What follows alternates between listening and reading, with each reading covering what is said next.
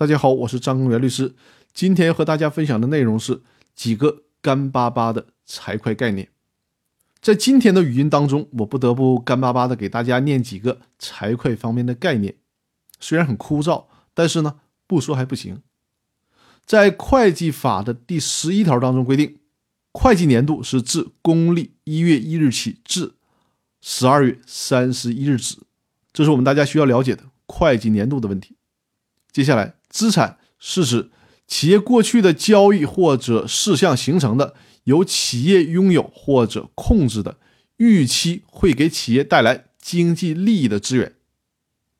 接下来，负债，负债是指企业过去的交易或者事项形成的预期会导致经济利益流出企业的现实义务。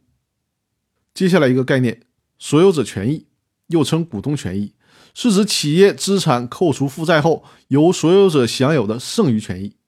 所有者权益金额取决于资产和负债的计量。所有者权益项目应当列入资产负债表。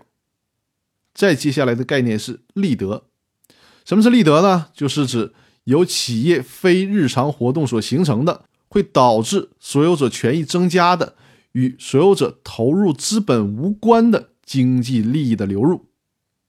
损失。财务会计上的损失是怎么定义的呢？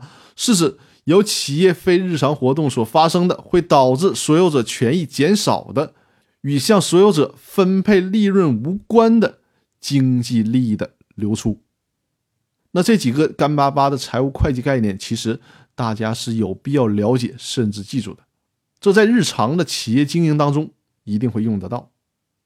那好，那我们今天的分享就到这里，我们明天再见。